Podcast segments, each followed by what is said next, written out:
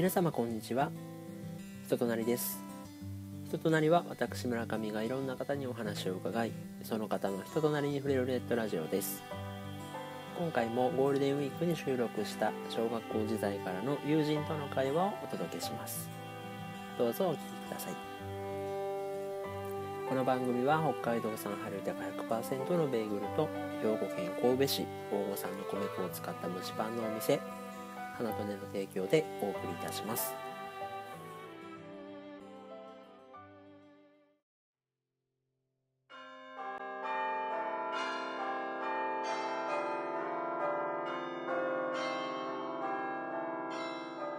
そうでこの間岡部と喋ってたやつのフォローで、あのニフレルっていう万博にある体験型のなんか触れる動物とか魚とかに触れるは水族館みたいなのがあってそれチームラボがやってるんかと思ったら海遊館がプロデュースしてた。あちゃうんやと思って。でもう一個あの林さんとね喋ってたのがあの乃木坂の妹分はいはのねいなんとか坂坂ね道シリーズで欅欅坂っていうのがどうなんやろうって言って。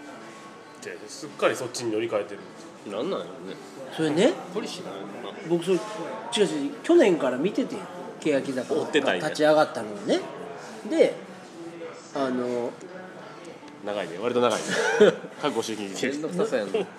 乃木坂は「乃木坂ってどこ?」って番組やっててそれが改編されて「乃木坂工事中」って言って、まあ、それとパーソナルを深掘りしていくような番組なんですよ、でそうやって個性に興味持ってもらってファンになってねって番組なんだけど全く同じことを初めて「欅って書けない」って言って欅坂がね同じことしてパーソナル2番煎じでしかなくてけっと思ったわけですよ。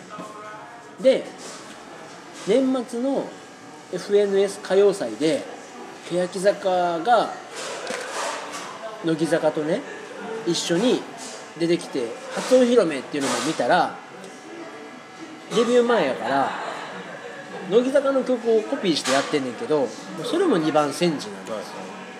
だから俺これもう無理やわと思って同じことしかしてないもん。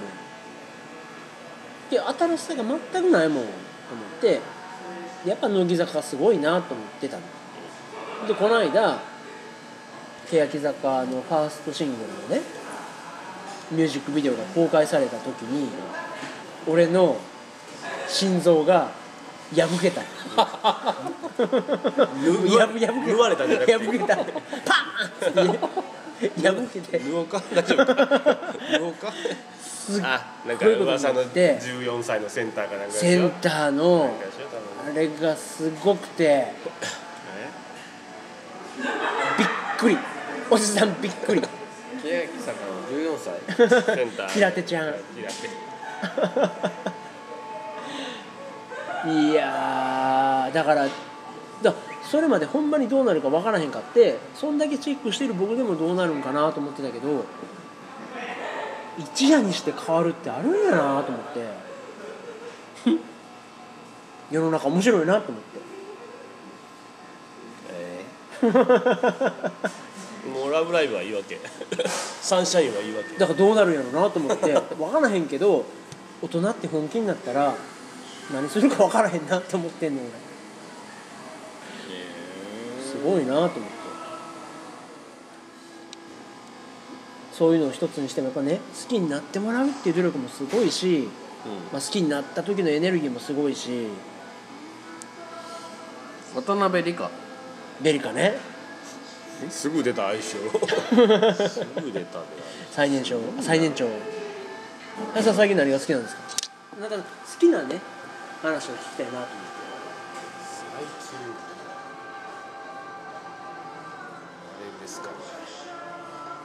あれをずっと見てますよ。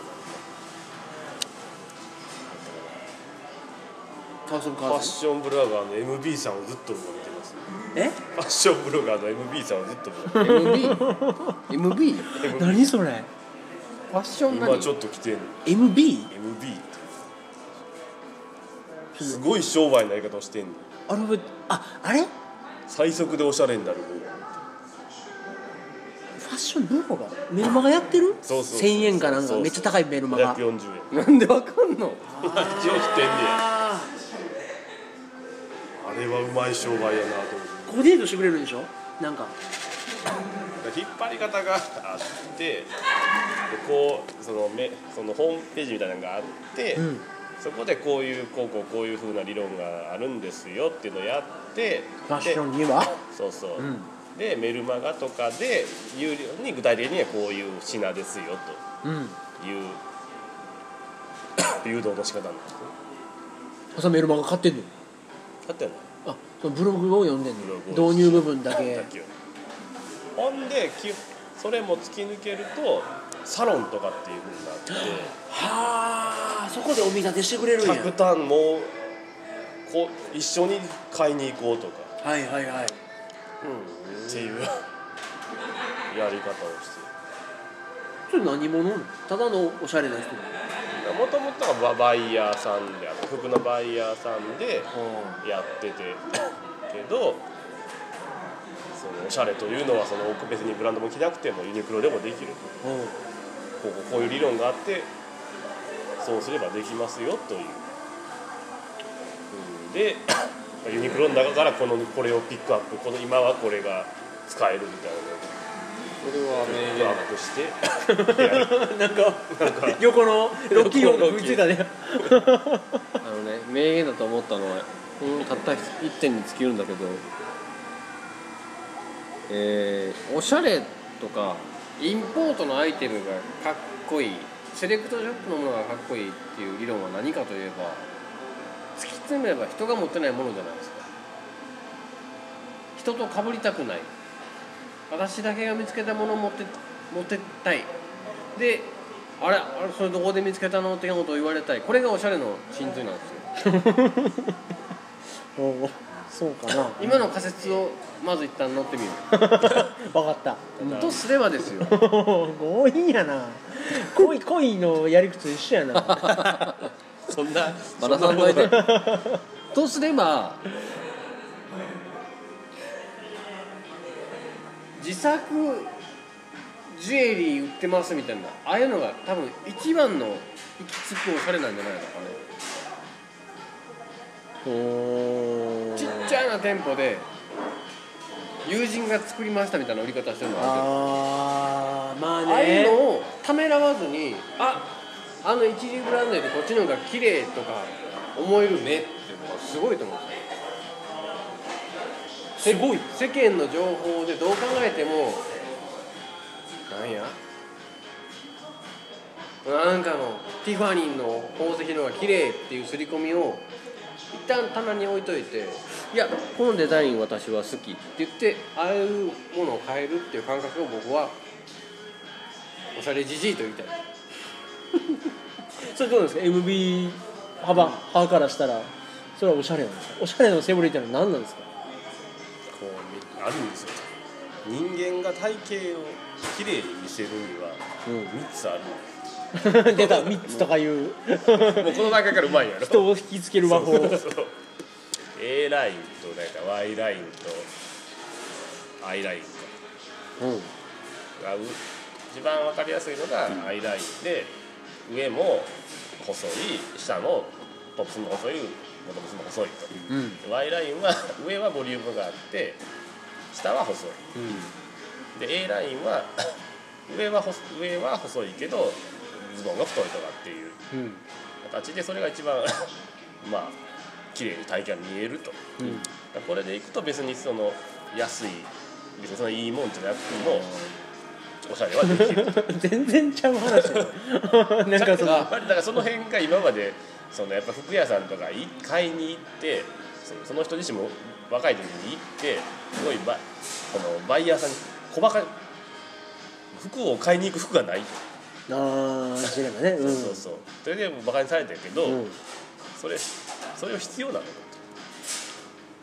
そんな嫌な思いせんでもええんちゃうんかい。かぶってるみたいな。っていうのがあってやっぱり業界自分も売ってきたけどそこのファッション業界でやっぱ感覚で言うから、うん。そのちゃんと理屈立ててものを言わないとうん。無理や、あー。これからユニクロとかが今すごいね。値段がちょっと逆に上がってしまう部分もあんねんけど、うんうんうんこだわりがすごくて、うんうんうん。生地屋さんもビビるぐらい異常なこだなんかパーカーがあ例えば そのフフードスネパーカーがあるじゃないですか、うん。いやまあなんか理論としては顔に近い方がその なんか顔小顔効果があるとかあるから、パーカーが立った方がいいと。うん。だからただ裏地の生地だけ立つように変えとる。ほうほうほうほうほうほそれで3800円とか、ううん。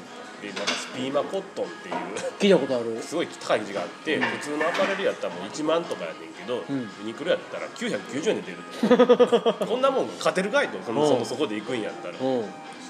やつをなんかファストファッションがすごいもうファストファッションで言われてた部分が逆にもう今質が上がるので逆にその分値段上がってしまうのがあるからうん。違反ではあんねんけど質が上がってきてもう別にそのいわゆるそのスタンダードのやつに関してはもうファストファッションでええやないか、うん。ブランドも買うもんないから、うん。そこでちょっと切り分けをせなあかんのちゃうの。うん。だからもうブランドとかって悩みやったらそっちのもとすごい特化したというかここに行った方がいいんやけどやっぱ現状やっぱり手堅いその同じスタンその割とスタンダードなやつをどうしてもそっちの方が無難に売れるから作ってしまう。うん。からそれではもう先がないですよね。うん。っていうような話。今めちゃめちゃそこからつながる話思い出したであとそのもう もう正直。今さええのか待って待って待ってまだやからあともう店員もいらんのちゃうのと。ほもう。だ だからもうそこで売るんじゃ売るってなるとやっぱりそのノルマとかを考えないといけないから、本当にそのその服その人にあ正直言えないわけですよ。そのサイズ合ってますよとかじゃなくて、うん自分が売らなあかんとあかー。在庫の問題嘘でもお似合いですよってと言わなあかんっていう。商売うん。だったらそんなんやったらやめてまえと、だからもうもうアドバイスだけにしてしまえと、うん。うん。でもうそれネットで買ってもらったらええやんっていううん。やり方もあるんちゃうの、新しいね。ほんまにアドバイスだけして、うん。そこで恨んで買った欲しい方はネットで買ってください。乗るまでの切り離してっていう。そうそうそう服。だからもうそれやったら別に店にこだわらなくなるから。その建物に入ってるここの洋服屋さんの方が安いですよとかそういう風なやり方もあるんちゃうのと。いうだいぶでもとんがった意見やなそ言いたかったことちょっとずれちゃった。で何そそのさっきの時点では何が言いたかったの？そのね売れる売れないの話をしてる時にふと思い出したんですけどこの間髪切ってもらったところがいつももう僕東京で切ってもらうとこも決めたの。うんうん。こっち帰ってきた時に切ってもらうところもあるんだけど、うんなかなかいつ帰れるって決まらないからうん。東京ではここに切ってもらおうって決めてたんだけど、知る知らんかったのが結構人気店らしくてなかなか予約が取れないんですよ。うん。なのでそこもこの間諦めていろいろこのホットペッパーのアプリで見てたんですよ。うん。どこええかな超人気店。表参道のあの店がついに渋谷へとか書いてあるところのスケジュール見てみたらガラッガラやったりとかしていつでも行ける。このキャッチコピーの控えめなところにしようと思って五反田のまあまあちょっと離れたところのやつ選んだんですよ。うん。だからえらい喋りやすい男の人が来てくれてうん。美容院の業界のそのカリスマ美容師とかいるじゃないですか。ファッション的なリーダー的なねう。んつながりがあるでしょ、うん。でカリスマとかどうなんですかって話をしてて、うん。そもそもこんな便利なところで儲かりますって僕ちょっと率直に聞いたの、うん。っていうのは土地め結構面積広くて座席めっちゃゆったり置いてあって、うん。で結構な値段したの。まあ男のカットで5000円なんも高いじゃないですか。で初回やからちょっと安かったんだけど客大丈夫かなと思って、どうやって儲けてはんのって聞いたんですよ。ならえっ、とあじゃあさっき僕振ったのはやっぱり女子大とかの前とかだったら儲かるんですかって聞いたの。うん。気になるでしょ。あ全然ダメ。うん。なぜかっていうと一つは、まあ、僕らでも想像つく通りああそこで切ってんだっていうのが知り渡るのがなんかかっこ悪いっていうのがまずあるあー。そのはやあんなにどごっつい宣言してるとこにやっぱりベタベタやみたいなとこ難しいなみみんなが知ってるとこイコー。ルやっぱり日常の世界なのねってベベタっていうできちゃうんだよね、まあ、ちょっともうちょいひねりがひねりがないんだねそれそれは僕も想像ついたんですよ、まあまあ、儲かんないですって言われた瞬間あそういうことやろうなってパッと想像したんだけどもう一個面白いのは彼女たちは在テクがすごいっていうのがあって、うん女子大生ともなるとマッチングサー。ビスを使ってるらしいですカットスタイリストとしてデビューするまでの修行中の人と好きなように切ってもらっていいよっていう女子大生をマッチングサービスがサイトにそんなんあんの？これは女子大生はお金払わなくていいんですよ。ああカットモデルとして、この代わりその何写真撮られるようなカットモデルじゃなくてとにかく練習好きに練習せてあげる代っていうことでその代わり文句言えません。で無料。こっちはこっちでとにかく切りたい。もう実践経験を一つでも積みたい切りたいから誰で誰でも切らせてくれって思ってるけどそんな身の前にいるはずもないからマッチングサイトに登録するの。だから女子大生とこの美容師で完璧に数が合うんだよね。まあ数の大小は多少あるやろうけど。その業界すげえなと思って検索してみたら普通に見つかるんですよマッチングサービス。へでー。女女性はもうそのしかしカットマッチングサービスが半人前の美容師ともうええわとそれでも。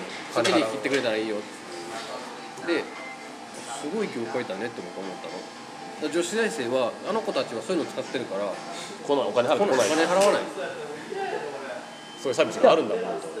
蓋を開けてみればその男性あなたみたいな人が行きやすいような店にしてたっていうのには理由があったってこと？うんその人はまあ別にそれだけは理由じゃないと思うけどだから女子大の前でもともと女子大の前とは言ってなかったかな。女子大の大須な学区の近くの美容師にいたけども独立してこっち来たんですみたいなこと言ってて、えー面白いなと。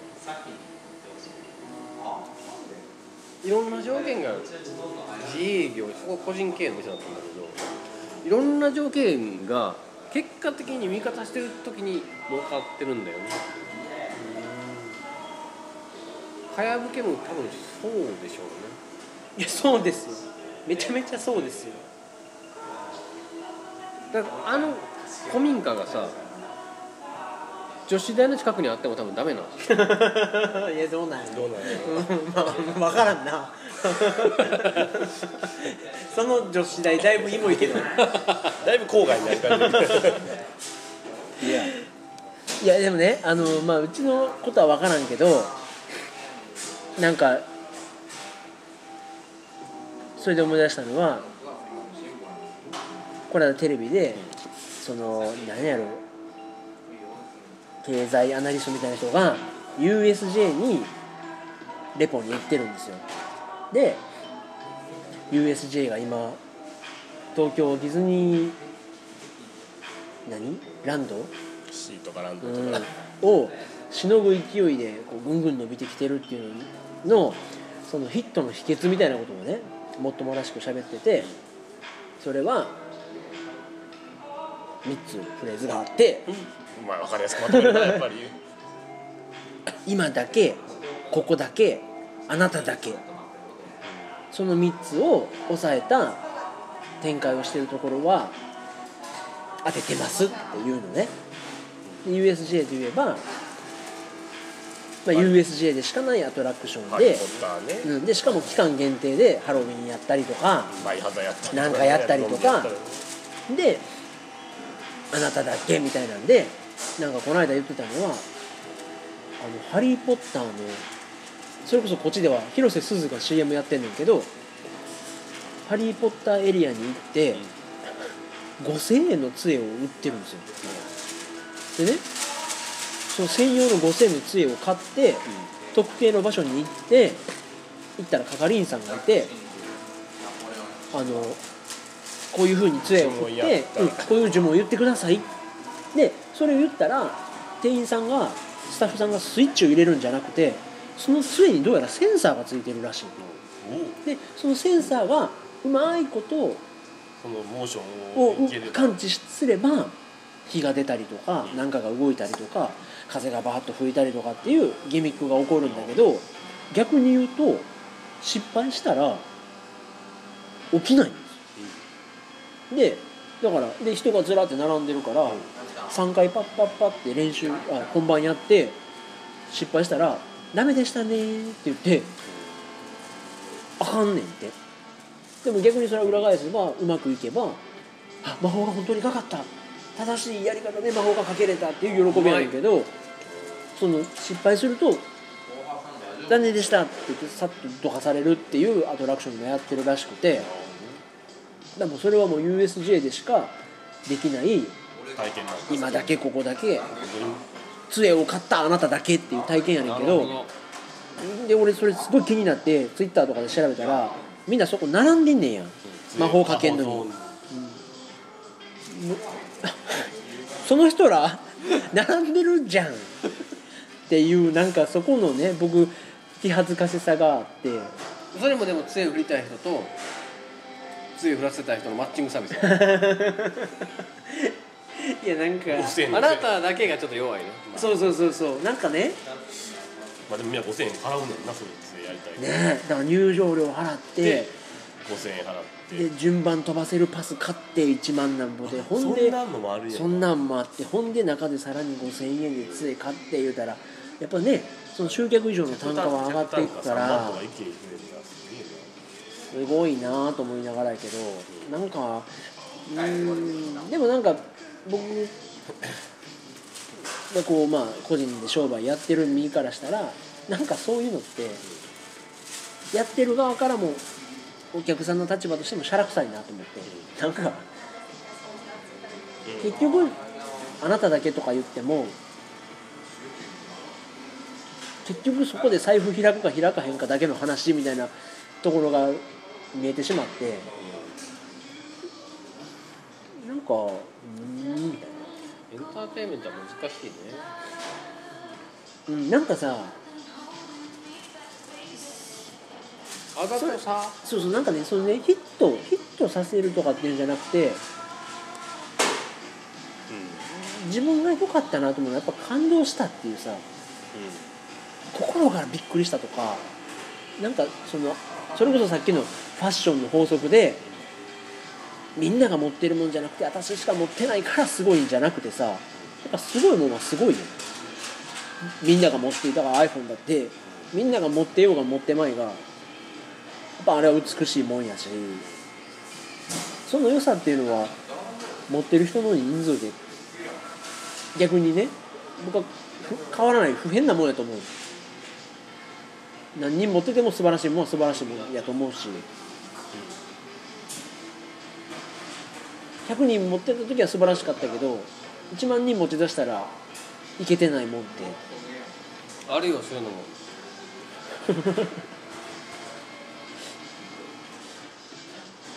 思い出してる思い出してる思い出してるなんやろまああるけどどうやろうな。なんかそういうところでなんかあざとく商売を、まあ、僕はしたいなとはあんま思わなくていいもんはいいっていうある域値を超えた後の値段ってでもそこじゃない？そういう付加価値というか。希少希少性。に払う価値。うん。な？例えば何やろうえでもなんかもうな多分ですよ。あこれ。いいの思いついた。次替え武器いつ変えるんでしたっけ？言ってももう10 10年以内ね。なるでしょ？うん最後のそのかやぶき取り替えますの時にあなたせっかくなんでこのかやぶき一本わら引いて持って帰ってくださいみたいなさベーグルをかやぶきのこのわらでさこんなん通したりとかしてさ あなただけですみたいな。なんていうの？あのわら捨てちゃうんですか？燃やすんですね多分。うん、うん、いいの？250年守ってきた いやいやそれあれは30年ごとに変えてるから。あ大したことない。そうなんかそこになんか悔しいのがあるねヒットの法則とか言われてるのにミスミス乗る自分もなんか嫌やし仕掛ける側も嫌やし。仕掛けるに話今話がどんどん絡んでいくな。仕掛けるで一個話でいいですか？この間テッドを見てたの2じゃなくて1でプレゼンテーション。毎回ハマるこれ。なんだけど、はい。面白い面白い話があってね。寄生虫の話だったんですよ。で、えー我々シーモンキー知ってるじゃないですか。うんうんうん。ね、こんな卵のふりかけみたいな。シーモンキーって普通単独生活を好むんだけどある時だけ集団行動するんだって。それは何かって寄生虫なんですよある寄生虫に取りつかれると急に仲間意識かなんか分かんないけど群群れで動くようになるんだって。で群れで動くことのメリットは何もないんですよ彼らにとっては、な何なのかっていうと魚に食べられやすくなるの。うん。うんそして魚は魚でもっと大きなものに食われるじゃないですか、要は最初にシーモンキーに取り付いた寄生虫はフラミンゴの体内でしか数を増やせないんだうん。だから遠い道のりなんだけどまずシーモンキーに取り付いたら集団行動を起こさせるの。食べられやすくする。食べられやすく。魚が食べやすくして。で魚に取り付いた後はフラミンゴの体内に行って数を増やすんだって。すごい戦多分やけどシーモンキーの中で数増えるように進化した方が絶対良かったと思う。けどすげえねって話があってそれともう一個がねえっとコオロギのコオロギに取り付くやつがおるの。寄生虫で。そいつは何をさせるかっていうとコオロギの神経を組み替えてどんどん湖に飛び込ませるんですよ。でマスの餌になるんだ。でこいつまたマスの中でしか増やせないからその戦略を取ってるんだって。う。んそんなん我々の頭の中からするとあ地球上にはほんの何パー何パーセントか 0. 何パーセントかそんな繁殖の仕方をする生き物もおるのねぐらいに思うじゃないですか。それに対して日本人のある学者がある湖を調査したらその湖にいるそのマスマス？魚？の60%の食料がそうやって飛び込んだコオロギだったんだって。めっちゃくちゃな比率でおるんですよ。うん。うんその寄生虫が。めっちゃ怖いんでしょでもしかしたらこうやって私の講演を聞きに来てくれてる皆さんももう乗っ取られてるかもね的なことを言った時の「ははは僕怖かって心臓どうなったの？それはなんか大したことなかったないんかい。いや無案でよかった。おもろい話だなと思って、うん。あとは猫の尿の匂いにをやたら好きになるようにネズミの神経を組み替える寄生虫もいるんです。よ普通そんな危ないじゃないですか。猫の匂いしたら逃げなダメじゃないですかネズミは、でももう包骨として猫のおしっこの匂いに近づくようになっちゃうの。神経を組み換えられて。それなんでなの猫の体内でしか。多分ね多分ニアミスしてんのはじゃあケケアレスミスしてんのは直で行けよそうそうそうそうそこなのよ。でもできへんかったやろな。なんかなんかミスってんだな？はいそういうのがおもろいそれでも本能なんなんやろね。それ分からへんねや。で結果と現象としてはこういうことになってますっていう不思議な。だけなんだけどさ。面白いなこの世の中はとああそれ大事やな。それ面白いと思うっていう。でもなんかそのあれらしいですよ。単位オスだけえ？オスだけで子孫を残せる生き物？単位生殖の生き物？っていうのは子供を子孫を残したらもうさっさと死んじゃうのがほとんどなんだけど交雑するうんうんうん生物はそうではなく子孫を残した後もいやガンガン生きるよっていうのが多いらしい。ようん。うん何なんだろうか。って考えるともう心臓が「いやーってなる。何だったっけ？何やねんぬぬやったっけ？忘れちゃった。心臓縫われたような気持ちに。いやなんかそういうさ日常生活にすぐに必要なわけじゃない知識みたいなことをやっぱりなんかたまに仕入れないとね。いる。いらんもんがいる。いるな。宇宙の話とかな。そういうのに興味を持てる心の余裕がいる。それは大事なことなんですよ。ほんま。なんかねこの間なんかの記事で読んだけど宇宙船の発想をそもそも変えるみたいなアイデアがあって一機の宇宙船を莫大な金をかけて遠くまで飛ばすんじゃなくて酒の酒の卵作戦っていうのがあって数グラムの宇宙船バッテリーなんやろ怒りでやるか知らんけどバッテリー的な機関と送信機みたいなものと群れで行動するためだけのチップみたいな。ものだけを積んだ。ほんの何グラムかのやつを何百万個宇宙に投げるみたいな。そっちの方がコストもかからなくてうまいことアイデアを遂行できるんじゃないかみたいなアイデアが今進行していますあのシャトルみたいなもんじゃなくて。どっかの星の写真撮ってこいみたいな時にそっちの方がいいんじゃないかとか言ってそんなどうでもいいこともちょっと知っときたいな。そうだな。お隣さんとバーベキューでもそういうことあったらそういう話って大事でしょ。いやね。うん。いる。今でももう本当にニュニュースどころか。多分4月テレビつけてないぐらいつけてないんですよ夜帰ってきてももうネットは見るけど、まいやテレビはねもう頭入らない見てても。あそう。そういうモードじゃなくなった。ネットはまだ記事の羅列とはいえ自分が興味持ったものをクリックするじゃないですか、能動的に、テレビって何やってるか分からんけどとりあえずつけるっていう行為でしょ、もう頭入んないですね。つけてても、これチャンネきょル興味のないものがただ映ってるあの自分が狙った時間帯でもない時にテレビつけてチャンネル回すってあの行為は何だろうって僕思うの、ヤフーのトップページなのは分かるよ。あこの記事。この記事って。まだ僕の意思が反映してるじゃない、さあ何やってるかなっていうこの行為はなんじゃらほいって思うの。うん。まあ心臓は何ともならへんよ。あ、あれたったたった10チャンネルあるかないかぐらいのチャンネル数で。すごいよね。情報の提供の仕方が。すごい。でもあれもあれなんでしょその検索の結果も,、ん。もう今フィルターがすごいからもう 昔みたいに全員が全員同じ結果出てこないっていうのがあるらしい。だいぶ操作されてるみたいな話も。あああなたの過去の検索結果結果からみたいなのが類推すればこう検索した時はこういう結果が欲しいんでしょって。になるから純粋になんフラットみたいなもうないみたいな。今ってヤフーのあの階層型の検索エンジンみたいなのまだあんのかな？階層型？ジャンル選んでいくやつ。ニュース。あ文化。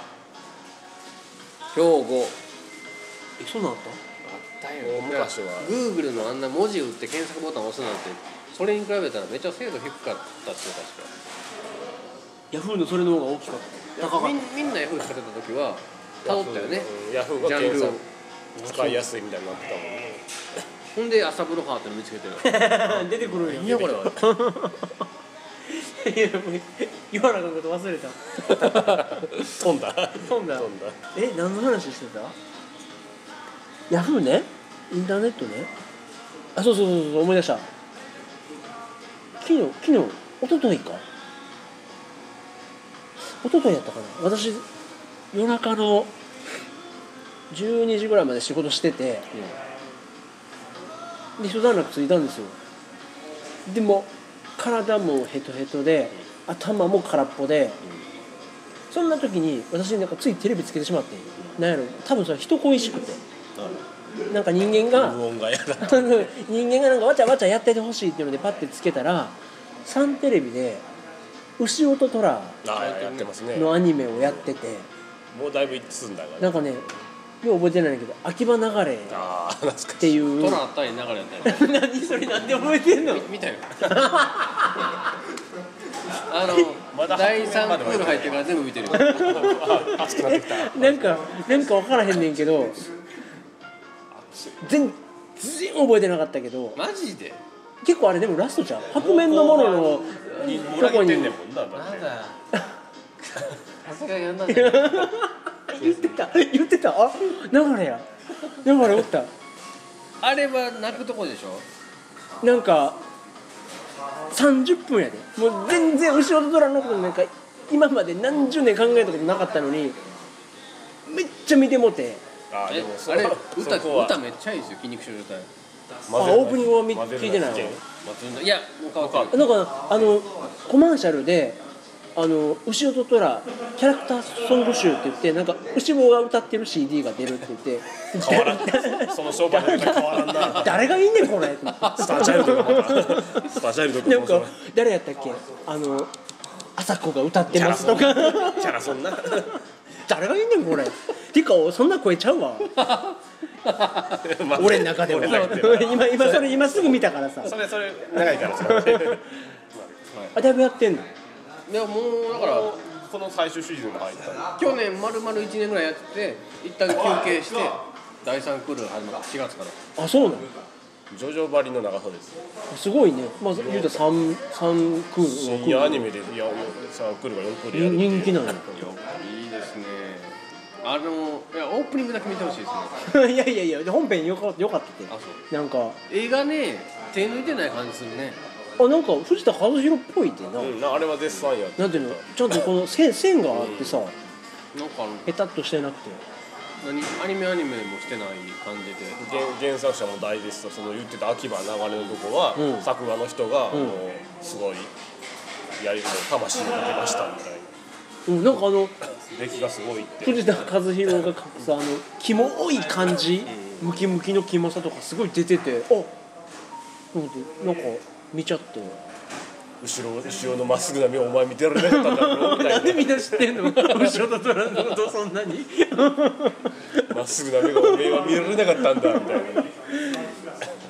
いやいやほんで見てんの私がテレビ見てないみたい言うてええんかいネットで上げてあれだけは欠かさずみたいなダウンロードしなかったら OK だいいけどいやいいですよあれはあれなんか林原めぐみでしょこれあの白面のあそうなのあ言ってたよなんかそんな話になってたへえ嘘でございましょうお白明のものやすごいな秋は流れもできるし今の嘘でございましたけどねこんなんじゃなかったいや思うなんかあれ見てたらあの牛虎とか藤田和弘節の熱い感じがすごいあったなーっていうのがあってすごいワクワクした思い出した。連載始まってんなまた。まだやってたんや。そうそうなんとかって総合艇壊すべしとかって。始まったらしいですけど。まあ全部多分一緒なんやろうけど。どうせかっこいいんやろ短編とかも書いてるよねあそう。いやーよかったですね。ほんでその後に関西でやってんのはバイクの話の爆音っていう女子高生がバイクに乗るみたいななんかそんなやつやねんけどそれはねやっぱ5分5分と見てれんかった。なんか自分自分のか関係ない感じ？三内運動に違反してるからか。乗らない買わない そんなんあったっけ？行かないみたいな。なんかそれはなんかどうでもいいわ。なんかでも後ろは見ちゃってさ。バイク乗ったら髪伸びんのこうやって。そうそうそうなんかそうそう。でなんかあの槍のさとこについてる紐がなんか大事やねんなあれ。布が。なんか布あれな布は何やったっけ？封印かなんかであれが取れたらなんか暴走するとかやったけど。あそうだったっけ？あの設定でもそんなに生きてないよね五山っていう中国の山の山奥に封じるときに山の間からこう赤い布でこうあ縛ってたんや。それを企業の前であの何や。社学者社学者肩もげたおっちゃんが企業の前でこう取って虎になるんですよ。あそうなんや。ええなんかさエンディングにさ鎌持ってる子供みたいなの出ててんのさ。それ企業でしょ。誰あれ？量産型の人や。時坂にめっちゃ詳しいやん。1 5 6歳の自分の読んでる姿見せてもらいに行き。思い出すから時坂ってそういうそういう妖怪がいんの？人人工的に作ったとか。だ誰？人間が？エルダールの構やっためっちゃ詳しいやんこ獣いつら一緒。いや読んでたやろ。この人の家で読んで俺読み始めたの。あんたに借りたんちゃうんか前回。39巻ぐらい。持ってた持ってた。そんな記憶なのサイバープロメナの主人公の名前なんなん？いや出てこないうわ。刃の主人公も出てこへんもん。なんとかや。えばいい黒金刃や今コナンえ違う。今コナンいやコナンコナン永遠にコナンがいやねあんなん見てたらなんかもうしんいろいろしんどいなと思ったけどさ面白い。よだからようできてますね橋田和弘面白いねほん。でねあの朝ねうち「仮面ライダー」とか子供見てん。ねん。けどこの間終わってん。けど「ワールドトリガー」っていうってて。ああジャンプでやってるやつ。ねうん。で知らないの？それをうちの奥さんがめっちゃ見てんねんや。子供。いつもは子供に「じゃあ30分だけよ」とかって見せてんのにワールドトリガーだけは子供おらへん時に見てて「何見てんの?」って言ったら「いやこれは面白い」とかって終わってもう打ち切りになっちゃって「なんでこんな打ち切りになったん?」って言って次に始まったのがガンダムユニコーンが始まってさ。またああテレビでやる言ってたな、ガガンダムなんかいらんからワールドトリガーやってほしかったわ。って言ってまだ連載続いてんのに。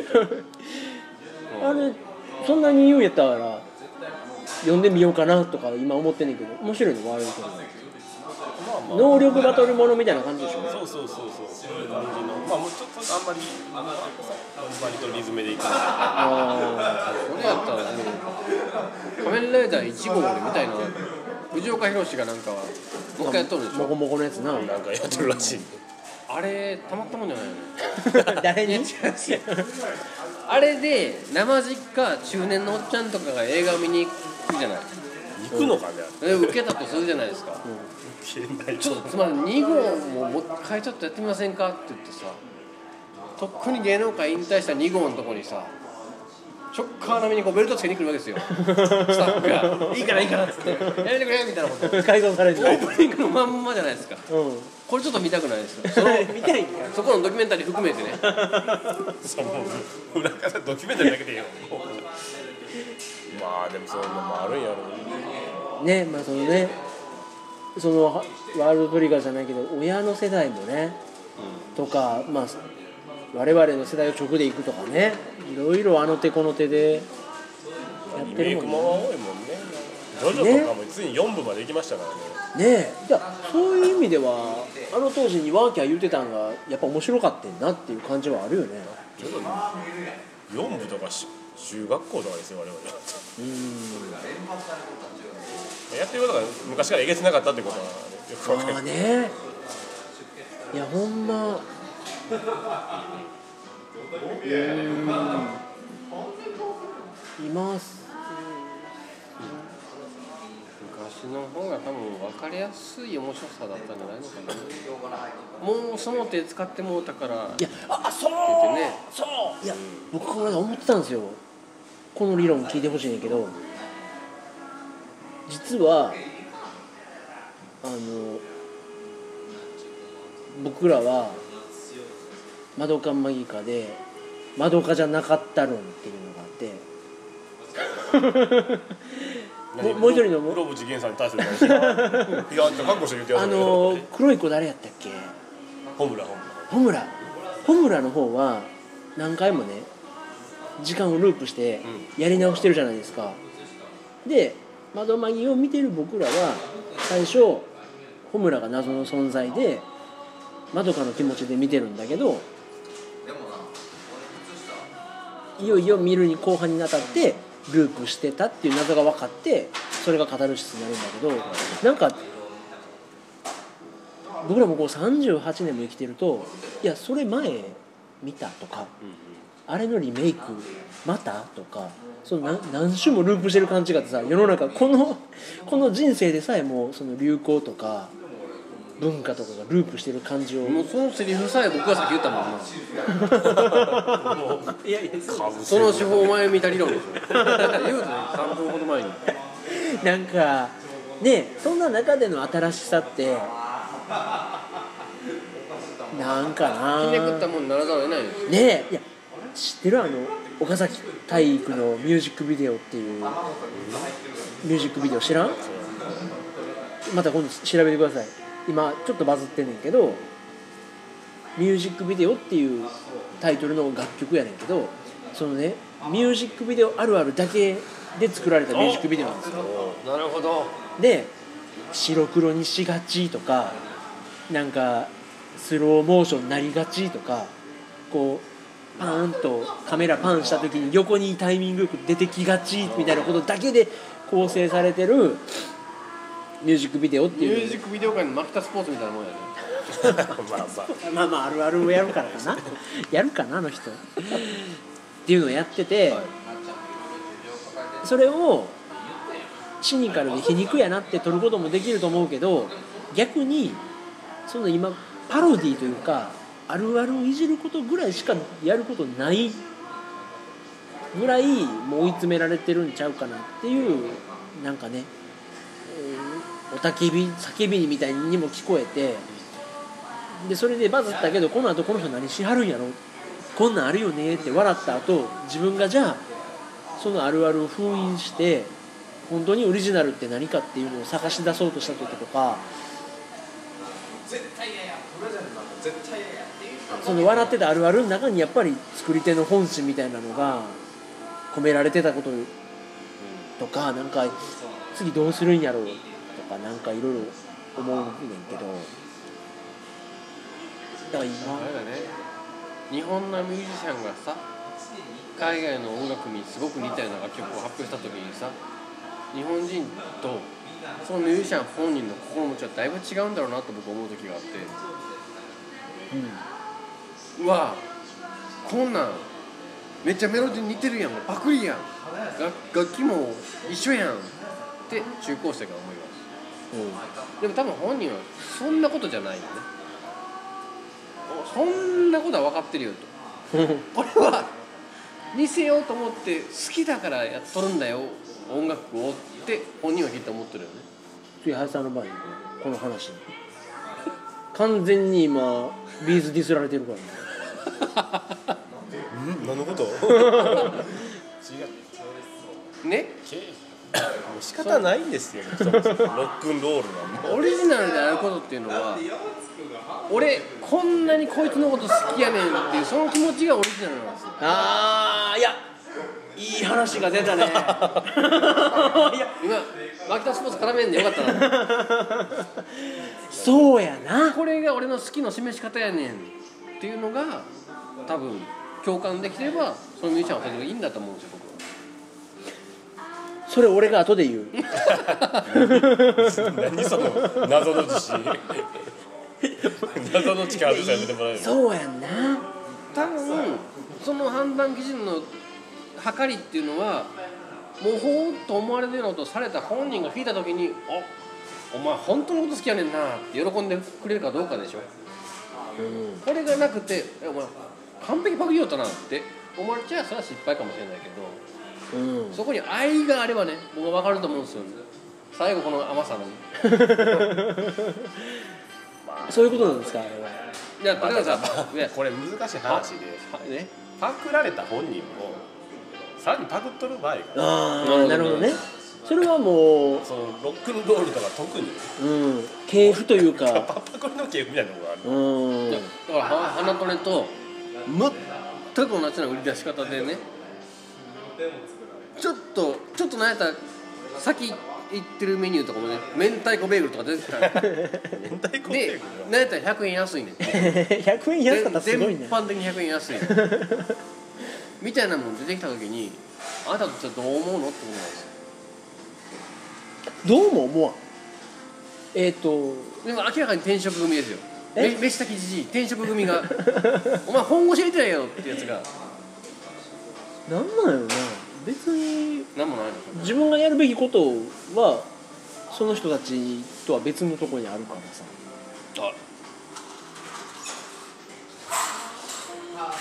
なんやろそんなガチの商売の話なんかせんでええねんけど。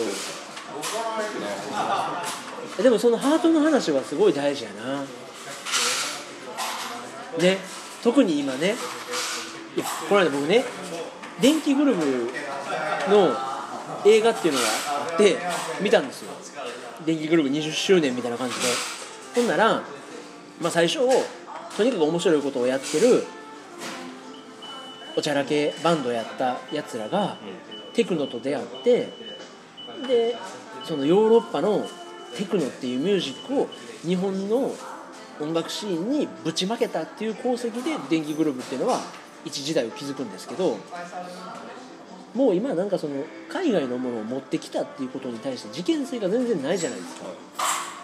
でそれこそもうね知ってるから。ねうん、ほん。で即その YouTube とかで聞いて育った人間らはえもうこれあ日本のバンドやったんぐらいのことを初っ端からやりたいような連中もボロボロ出て海外にも普通に行くようになったらさその異文化を持ってくるっていうところの功績っていうのはないからねえ今じゃあ何がフレッシュなのかなっていうのは結構その映画を見てて思っててやっぱその初期衝動っていうのは大事ですね。な。んか多分うーん。ファンっていうのは共感することの象徴として何か一個あればいいと思うんですよ。もやもやした人たちがもやもやした人たちいっぱいいてなんかシンボルが一個あって共感できればこれで一個世界が成り立ってるでしょ。電気グループかもしれない。これは次回続きを言うわ。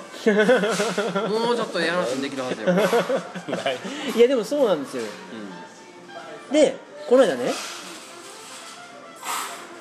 それこそまたニュース番組見てたら「ニュースゼロっていうねあのジャニーズのさ嵐のさ桜井君が出てるニュース番組見てたのね。ほんならカツーンがカトゥーンが解散充電期間に入るから最後のライブがありましたっていうもう桜井君出てるならではのニュースを扱ってて、ジャニーズ。うん、ほんなら東京ドームに5万人かなんか集まってんねん。ファンがほんでカツーンって誰おるか知ってる？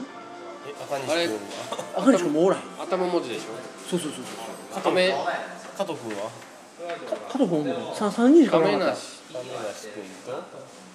で田中君いなかった。たあそうやそうや。田中君おったな。じゃあ頭文字なんですよね。か。うんあで赤西君と田中君と。田な中中そんなもんの中丸君。ああそうそうその子おるその子おるその子おった。でうんやからね。なんでやねん。なあ N 中丸のあれ。中丸君抜けたら大変なことなるんですよいやでも抜けててももうカッツンやったで。で3人で東京ドームライブや言うてそう3人でね。ほんで充電に入ると。でこれは解散じゃない。また新しくカッツンで戻ってくるための大事な期間にする充電期間です言うてみんなファンできればファンのみんなには笑ってほしい笑っていてほしいって亀梨君言うてんねん。でもファンは泣いてんねん。めっちゃええシーンやけど私には全く届かないんですよ。まあ西君と田中田中君そうそうご覧ご覧そのな中丸中丸君僕初めて見たし残った3人に罪はないんけどなパフォーマンスもなんかピそんなピリッとせえへんしなんかピンとこへんなと思ったけど、はい。やっぱそのカツンっていう3人をねこうアイコンアイドルとしてシンボルとしてそういうふわっとしたものが心のつながりがあるとね。共感したいだけなの？ファンなんてのは？共感して自分を投影してる他者を見たいだけなんですよファンなんてのは自分を投影してる他者を見たい。自分を投影してる他者が見たい。他者を見た時にわ私もあんな気持ちいいって鏡みたいに見たいの。あそう、あそう。カットゥーンのそのラストライブで爆笑してるやつを見ても自分だとは思わないでしょ？そうやろな。あいつはファンじゃないってきっと感じるんじゃない？あそうか。そのトライブ感みたいなのこもっちの方が亀梨君の言うとり笑っとるんですよ。まあそうやね。だけど「いや違う亀梨君が今泣いてほしいはず。私みたいにね」って言ってるそいつの共感の物語をこう共感するような感じで。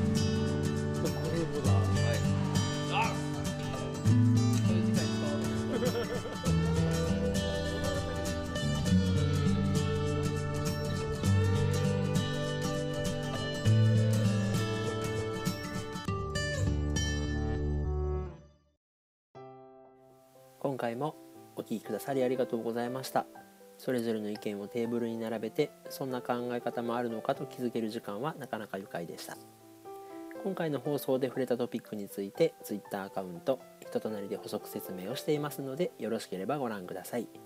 ひらがな5文字人となりと検索していただくと見つけていただけると思います。それでは今回はこれにて失礼いたします。